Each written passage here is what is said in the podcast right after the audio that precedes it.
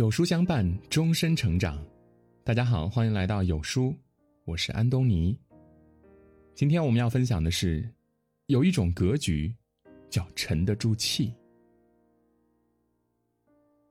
如今，在这个急躁的时代，能够做到不慌不忙、镇定自若的人越来越少了，因为不经过人生的历练，不经过岁月的沉淀，很难做到豁达而笃定。所以呢，不慌不忙、沉得住气，是一种人生态度，是步履艰难的时候所表现出来的一种自信。人生需要沉得住气，不为过去而烦恼，不为将来而焦虑。即使处在风口浪尖上，也能闲庭自若。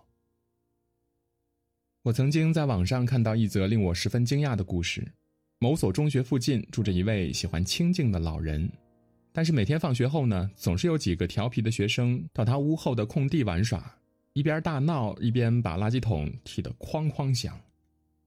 老人刚开始很生气，因为他实在是受不了那些恼人的噪声。可是。要怎么阻止他们呢？老人思来想去，终于想出了一个办法。一天，他等到那所中学放学后，找到了那几个调皮的学生，心平气和的和他们讲：“你们玩的真是开心，看到你们这么快乐，我真高兴，因为我年轻的时候也经常这样玩耍。那你们能不能帮我一个忙呢？如果你们每天过来踢这些垃圾桶，我给你们每人一块钱。”几天之后呢，老人忽然惆怅的跟他们说：“很抱歉，我最近手头有点紧，我只能每人给你们五毛钱了。”这几个学生虽然不太乐意，但还是接受了，依旧每天来老人的屋后踢那些垃圾桶。又过了几天，老人再次充满歉意的说：“实在是不好意思，我的生活费已经剩下极少了，从现在起呢，我只能给你们每人一毛钱了。”你们看怎么样？这个时候呢，一个学生大叫起来：“什么一毛钱就想让我们浪费时间到这儿来踢这些破垃圾桶吗？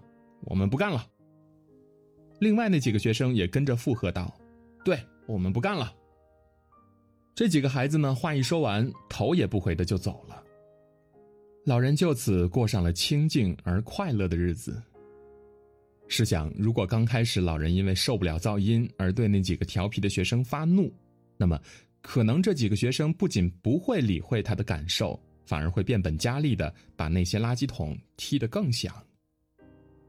其实，在生活当中呢，我们也有可能会遇到各种不顺心的事情，可如果我们遇事便急躁的破口大骂，这样不仅不会顺利的解决问题，反而还会把事情扩大化，导致不好的结局。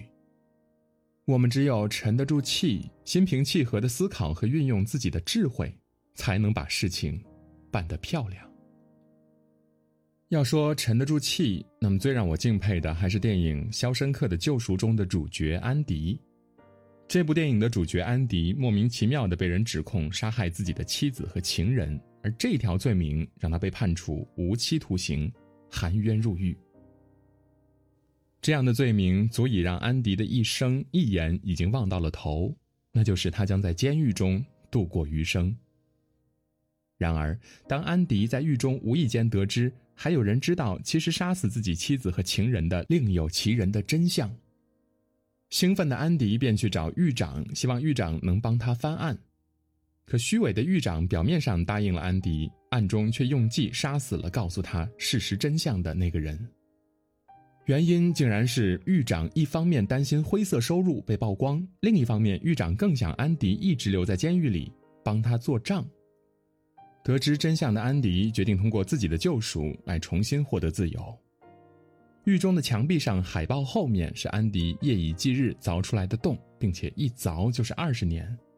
即便在狱中的他经常会受到三姐妹的欺凌，但他依旧保持清醒。想方设法的住到了单间，远离了他们的骚扰。在二十多年以后，一个风雨交加的晚上，安迪终于从海报后面的洞里爬了出来，重获自由。古语云：“静不露机，云雷屯也。”大概意思是说，做人应当沉着冷静，不露锋芒，就像雷雨，蓄而不发，耐心等待，静候最佳时机的到来。只有沉得住气的人呢，才可以时刻保持头脑的冷静，做事清醒，善于捕捉机会，洞察全局。他们追求的不仅仅只有眼前的一时安逸和利益，而是对未来的全局把控和主导。事实证明，无论在任何时刻，只有沉得住气，才能获得最终胜利。很喜欢曾经看到过的这样一句话，说：“能忍意气之争，且无故加之而不怒者，胸中沟壑不浅。”在成年人的生活里，有一种修养，叫遇事能够保持冷静；有一种格局，叫沉得住气。我始终相信，每一个沉得住气的人，在经历愁肠百结之时，依然能够坚毅前行，都能够突破重围，走出阴霾。今天的文章就到这里。今天有书君想跟您做一个小游戏：打开有书公众号，在对话框回复数字一到二十中的任意一个数字，注意是对话框，不是留言区，我就会发给您一篇能够代表您今天心情的文章。快来试一试吧！如果您喜欢今天的文章，可以在文末点亮再看，跟我们留言互动。